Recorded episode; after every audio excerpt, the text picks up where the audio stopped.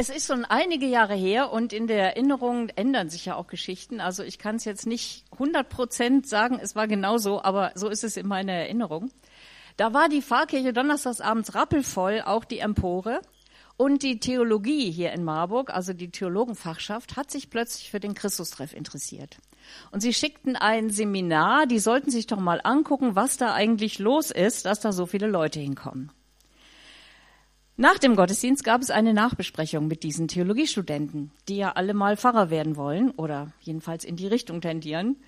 Und in diesem Gespräch meinten sie dann etwas erstaunt, ja, es wäre ja den ganzen Abend um Jesus Christus gegangen. Also der Christustreff scheint irgendwie sich um Christus zu drehen. Und ich dachte, wunderbar, Sie haben es verstanden, genau das ist es. Es geht um Jesus. Und ich freue mich, dass wir jetzt diese Reihe haben, weil wir jetzt mehrere Morgende wirklich über Jesus reden, den Kern unseres Glaubens, den Anfänger unseres Glaubens, das Zentrum unseres Glaubens, der, den wir lieben, der, der für uns da ist, der mit uns durchs Leben geht. Also, wir können sagen, es geht um Jesus. Im Namen Christus-Treff steckt das ja schon drin, aber etwas versteckt, weil Christus, denkt man oft, ist der Nachname von Jesus. Stimmt nicht.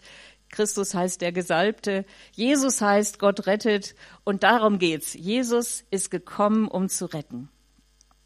Der Gesalbte.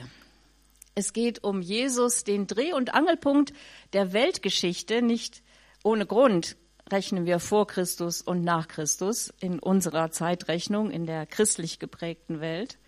Ähm, denn da ist etwas passiert, als Jesus kam, was alles verändert hat und was bis in die Zukunft hinein alles verändern wird.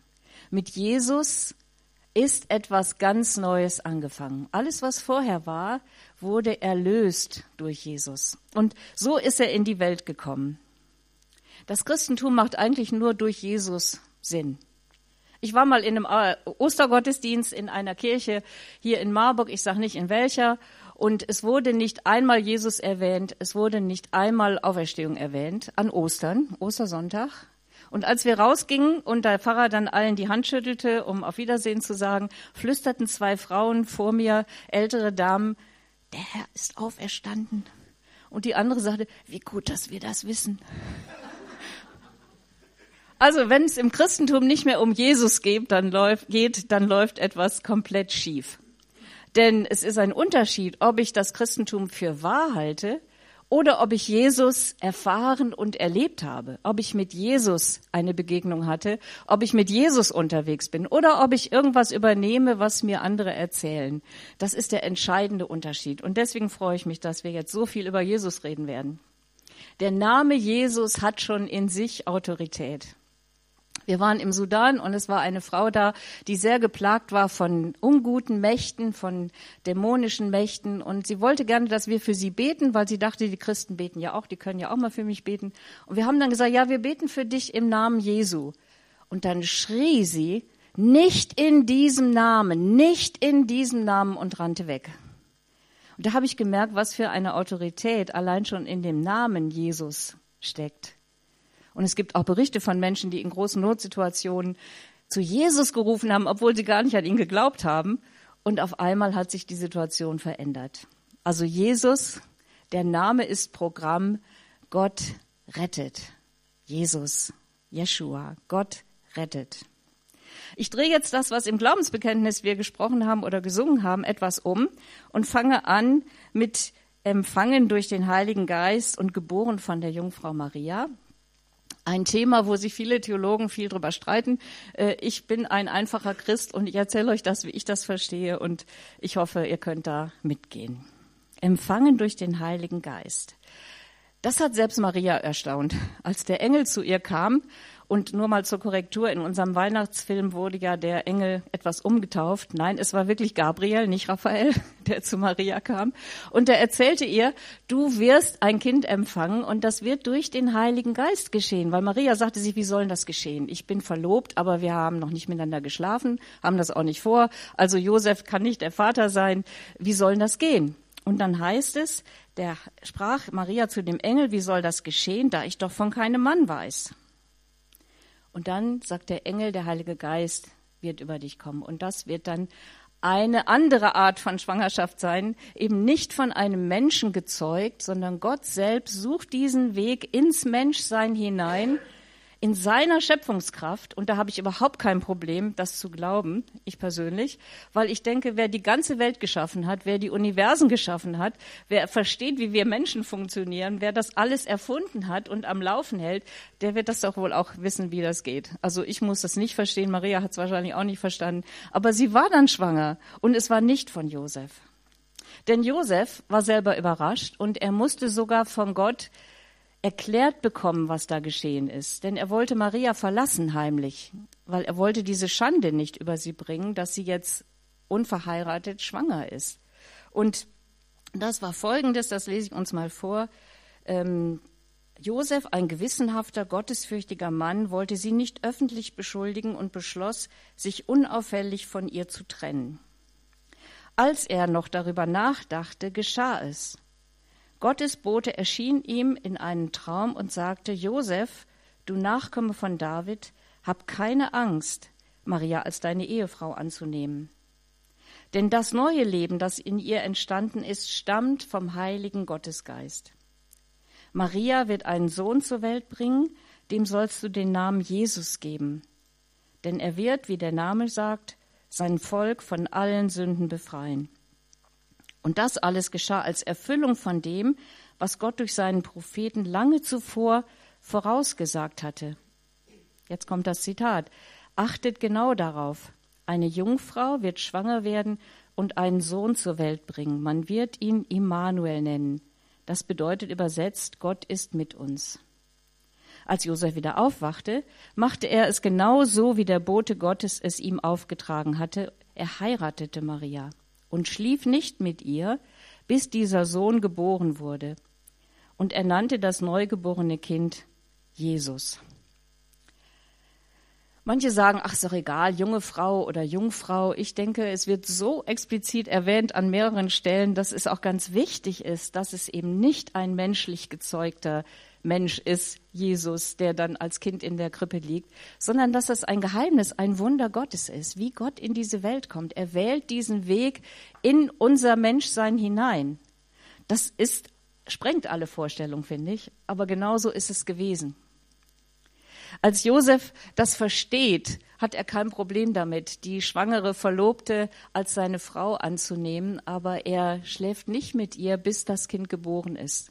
Finde ich auch interessant, weil manche ja, katholische Geschwister davon ausgehen, dass Maria immer Jungfrau geblieben ist. Also Jesus hatte Geschwister, leibliche Geschwister mit Maria und Josef als Eltern.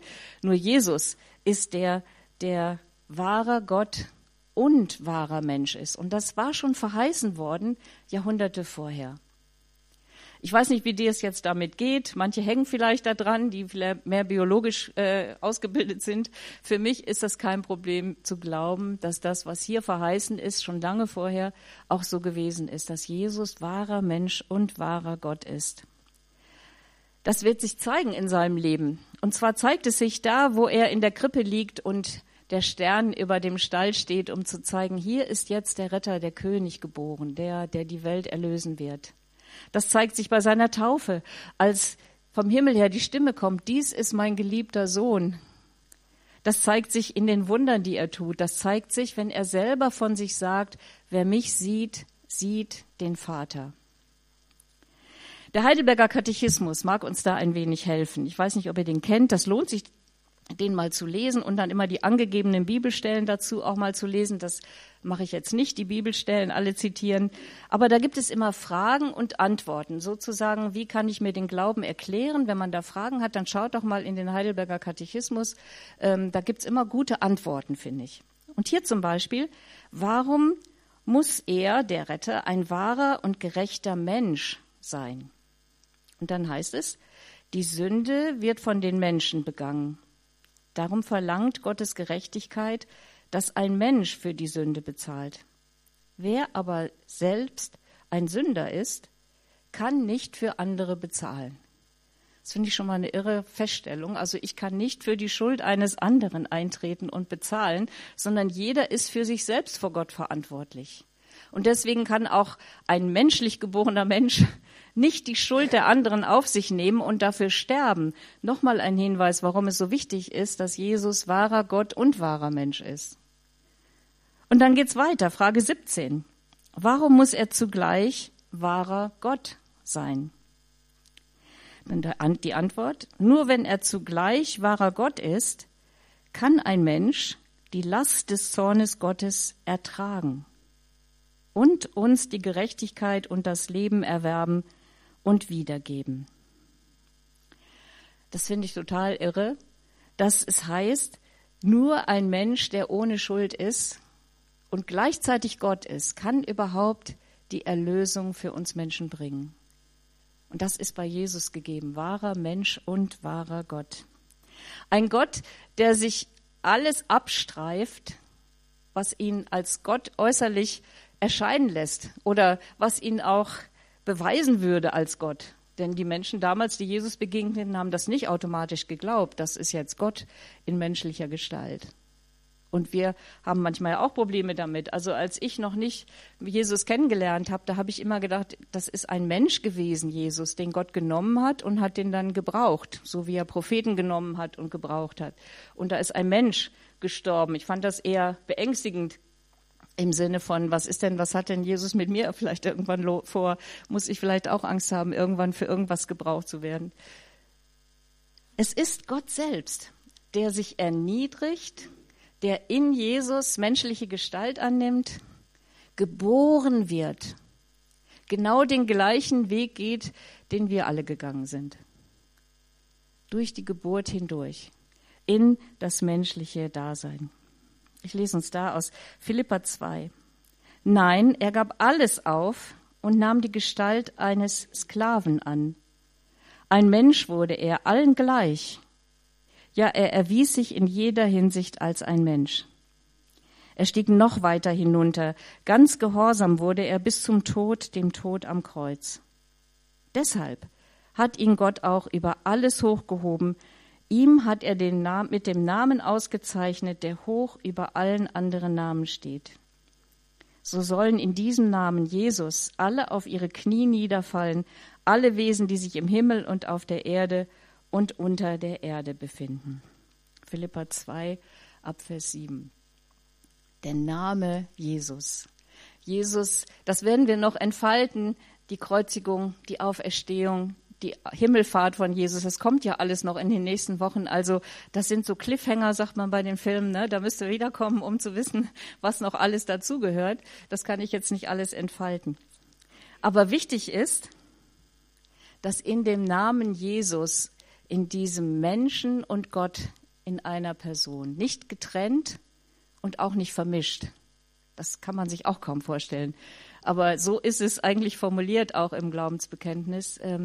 Ungetrennt und nicht vermischt ist Gott und Mensch eins. Geboren, empfangen, empfangen durch den Heiligen Geist, geboren von der Jungfrau Maria. Mein zweiter Punkt, und da gehen wir jetzt ein Stück zurück im Glaubensbekenntnis, der eingeborene Sohn. Ich glaube, an Jesus Christus heißt es ja, ähm, sein, Jesus Christus, seinen eingeborenen Sohn, unseren Herrn. Also bei Eingeborenen fahren wir immer die Eingeborenen ein. Also die eingeborenen Marburger, weiß nicht, ob wir überhaupt welche hier haben, aber die gibt's ja auch, äh, wenn auch nicht immer so vertreten in allen möglichen Veranstaltungen, aber es gibt sie. Katja zum Beispiel ist eine eingeborene Marburgerin. Also wer mal eine Eingeborene sehen will, sollte sich mal mit Katja treffen. Aber das ist gar nicht gemeint, der eingeborene Sohn, sondern der einzig geborene Sohn. Das ist die Einzigartigkeit von Jesus. Das gab es nur einmal und das ist nicht wiederholbar. Und es ist auch nicht nötig, das zu wiederholen, weil in Jesus alles gut geworden ist, weil er seinen Auftrag erfüllt hat. Jesus, der einzig geborene Sohn. Noch ein Bibeltext, Johannes 1. Das wahre Licht, das jeden Menschen erleuchtet, kam in die Welt. Er war in der Welt und die Welt ist durch ihn geworden, aber die Welt erkannte ihn nicht. Er kam in sein Eigentum, aber die Seinen nahmen ihn nicht auf. Allen aber, die ihn aufnahmen, gab er Macht, Kinder Gottes zu werden, allen, die, in, die an seinen Namen glauben. Das ist die Einzigartigkeit von Jesus, der einzig geborene Sohn Gottes. In der Naturwissenschaft oder in der ähm, ja, Theologie auch denkt man manchmal nur, was wiederholbar ist, ist auch wirklich echt. Aber meine Geburt ist auch nicht wiederholbar. Deine auch nicht. Das war ein einmaliges Ereignis. Und so glaube ich, ist auch hier nicht nur gemeint, dass Maria nur einmal Jesus geboren hat, sondern hier geht es noch viel weiter. Der einzig geborene, der eingeborene Sohn Gottes, der einzige Retter, der einzige, der Gott selbst ist. Die Dreieinigkeit kann man schwer erklären. Mir hat da mal ein Bild geholfen. Es gibt viele Bilder. Das habe ich auch, glaube ich, schon mal erzählt, dass ein Pastor in Ägypten mir erzählt hat oder den Menschen in der Gemeinde erzählt hat. Er sagte, ein Mann ist Polizist, Vater und Ehemann. Und er wird als Polizist sich anders verhalten als als Ehemann, hoffentlich. Oder als er sich mit seinen Kindern verhält. Und trotzdem ist er immer derselbe Mensch. Es ist immer dasselbe Wesen. Es kommt nur anders heraus. Es wird anders gefordert. Es wird andere Aktionen erfordern. Es wird andere Verhaltensweisen erfordern. Und so kann man das vielleicht ansatzweise erklären. Also ich meine, das mit der Dreieinigkeit ist nochmal ein ganz eigenes Thema. Das kann ich jetzt auch nicht aufmachen. Aber mir hilft das, mir vorzustellen, es ist immer derselbe Gott, der mir begegnet. Im Vater, im Sohn und im Heiligen Geist. Und dennoch handelt er so unterschiedlich im Vater und im Sohn und im Heiligen Geist. Der, der ohne Sünde war, Jesus, ist für uns alle zur Sünde geworden. Das ist auch das Einzigartige an Jesus. Ihm konnte wirklich niemand etwas vorwerfen. Und wie sehr haben sich die Gerichte damals bemüht und die Gegner von Jesus, irgendetwas zu finden, was er falsch gemacht hat, um es ihm anzuhängen, um ihn anklagen zu können. Und sie mussten falsche Zeugen bezahlen oder bestechen oder zwingen, die dann falsche Aussagen gemacht haben, weil es nichts gab, was man ihm hätte nachweisen können ohne Sünde. In allem versucht, genauso wie wir, also wir, also wir können nicht sagen, ja, der stand ja über allem wunderbar, ne, hätte ich auch gerne, dann hätte ich gar kein Problem, äh, nicht mehr zu sündigen. Nein, er wurde in allem versucht, genauso wie wir, und hat dennoch nicht gesündigt. Und deshalb konnte er die Schuld auf sich nehmen, weil er nicht für seine eigene Schuld sterben musste, sondern nur für unsere, für deine und für meine. Es gibt noch eine Geschichte im, vom Weinberg, im Matthäus 21 steht die, da wird das ein bisschen deutlich. Da ist ein Weinbergbesitzer, der den Weinberg wunderbar ausstattet mit allem, was ein guter Weinberg braucht. Und dann verpachtet er den. Und immer wieder will er die Pacht einholen, einmal im Jahr, und schickt dann Mitarbeiter und die werden verprügelt und vom Hof gejagt und können nichts ausrichten. Und dann sagt er sich irgendwann, und jetzt sende ich meinen Sohn. Vor dem werden die ja wohl Respekt haben. Und was passiert? Sie töten den Sohn und sagen sich ja, wenn der tot ist, dann haben wir ja freie Bahn, dann müssen wir ja gar nichts mehr befürchten. Also als Jesus in diese Welt kam, wurde er gesandt, aber er hat es auch selbst entschieden bis ans Kreuz. Er hätte auch am Kreuz noch sagen können, Jesus, äh, Vater, ich mach's nicht. Darum kämpft er im Garten Gethsemane, dass er es schafft, dass er diesen Auftrag wirklich erfüllen kann. Und da sieht man, wie sehr Mensch er auch war, wie er geweint hat, wie er Not hatte in manchen Situationen, wie es ihn jammerte, heißt es oft in der Bibel, wenn er die Menschen sah, wie sein Mitleid ihn ergriffen hat. Ganz Mensch, ganz enttäuscht von seinen Freunden, die noch nicht mal mit ihm wach bleiben können in der Nacht, bevor er verhaftet wird der einzigartige Sohn, der einzig geborene Vater, Sohn und Heiliger Geist als untrennbare Einheit. Und der dritte Punkt, ich glaube an Jesus Christus, seinen eingeborenen Sohn, unseren Herrn, unseren Herrn. Interessant, es heißt immer, ich glaube, und dann kommt plötzlich ein unser da rein. Und das finde ich ganz spannend, weil Glaube immer auch verbindet. Er ist unser Herr. Wir miteinander sind unter der Herrschaft von Jesus. Und Herrschaft von Jesus ist ein bisschen mehr als Freundschaft, oder?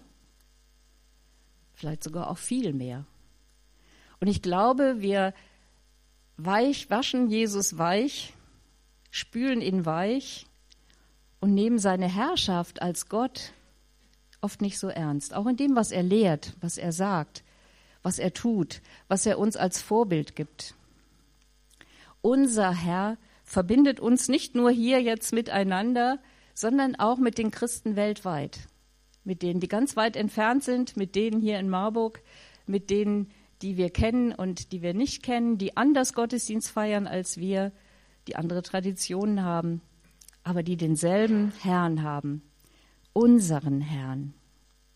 Das gehört zum Glaubensbekenntnis dazu, dass wir uns als Gemeinschaft zusammenstellen und durch die Entscheidung für Jesus hineintreten in diese Gemeinschaft derer, die an Jesus glauben und ihn als Herrn anerkennen. Und diese Herrschaft, das kann ich euch nach über 40 Jahren, die ich mit Jesus unterwegs bin, wirklich sagen, ist so gut. Die tut so gut in allen Phasen des Lebens, in den schweren und in den guten. Ich möchte keinen anderen über mich herrschen haben als Jesus. Es gibt keinen besseren. Es gibt keinen besseren Ratgeber. Es gibt keinen besseren Tröster. Es gibt keinen besseren Beistand. Es gibt keinen, der mich besser versteht. Keinen, der mich mehr liebt. Jesus, unseren Herrn. Die Begegnung mit Jesus macht den Unterschied. Du kannst dich dein Leben lang mit theologischen Fragen beschäftigen, du kannst Jesus auf den Prüfstand stellen, du kannst für wahr halten oder nicht für wahr halten oder dir rauspicken, was du für wahr hältst und was du nicht für wahr hältst. Aber das Entscheidende ist die Begegnung mit Jesus. Wenn du die gehabt hast, fallen viele Fragen irgendwie in ein anderes Muster. Nicht, dass man sie verleugnet, dass man sie wegsteckt, dass man sie nicht mehr haben darf, gar nicht. Aber sie haben einen anderen Rahmen, einen anderen Bezugsrahmen, weil wenn ich Jesus erlebt habe in meinem Leben, dann kann ich an seiner Existenz nicht mehr vorbei. Dann weiß ich, dass er Realität ist. Das kann mir auch keiner mehr nehmen, das kann mir auch keiner absprechen, das kann man argumentativ auch nicht weg erklären, sondern ich bin Jesus begegnet. Einmal ganz spekulativ, äh, das erzähle ich nicht oft, aber das war, als ich noch alleine wohnte, wir waren verlobt. Ja? Hm? Was habe ich gesagt?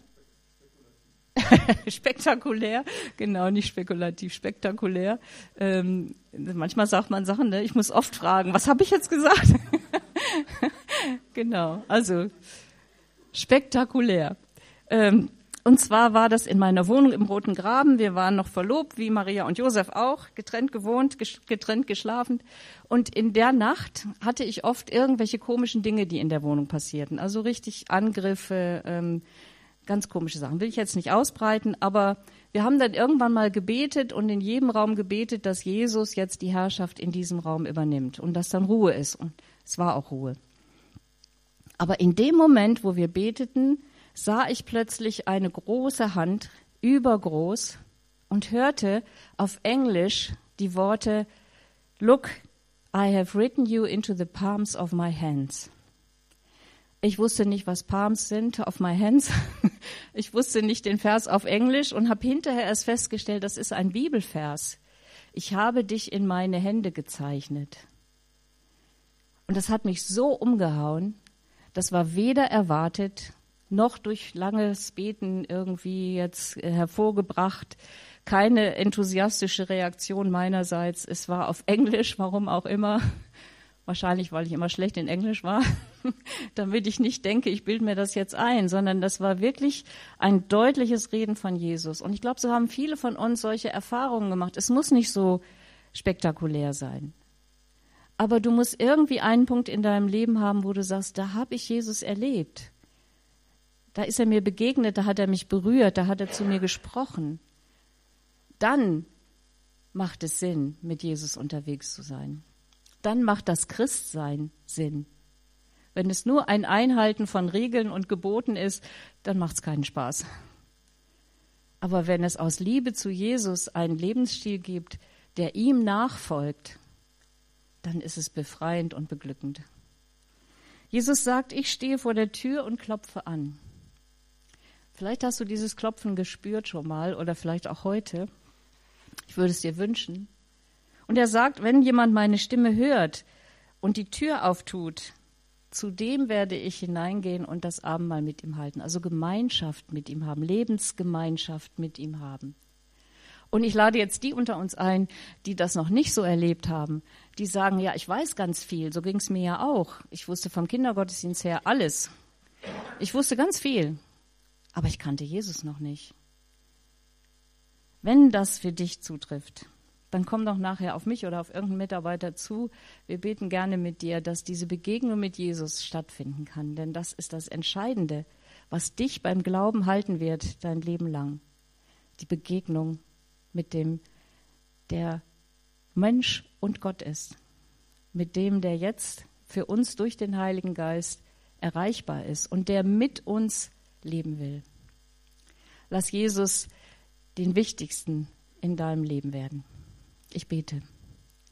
Herr, darum bitten wir dich, dass du uns immer wieder zeigst, was du alles für uns getan hast, was du zurückgelassen hast an Herrlichkeit, um in unsere kleine Welt, in unseren kleinsten Planeten hier zu kommen, um Mensch zu werden. Danke, dass du es getan hast, dass du Gott selbst zu uns gekommen bist, dass du die Schuld auf dich genommen hast, dass wir mit dir leben dürfen, dass dein Name uns befreit, dass deine Herrschaft, du sitzt jetzt zur Rechten des Vaters, dass die uns Kraft und Mut gibt, uns in dieser Welt in guter Weise einzubringen. Danke dafür. Und danke, dass du hineinkommst, wenn wir dich in unser Leben aufnehmen. Und um diese Begegnung bitte ich dich für alle die, die jetzt spüren, dass du an ihr Herz klopfst. Schenk ihnen den Mut, die Tür aufzumachen und dich reinzulassen. Amen.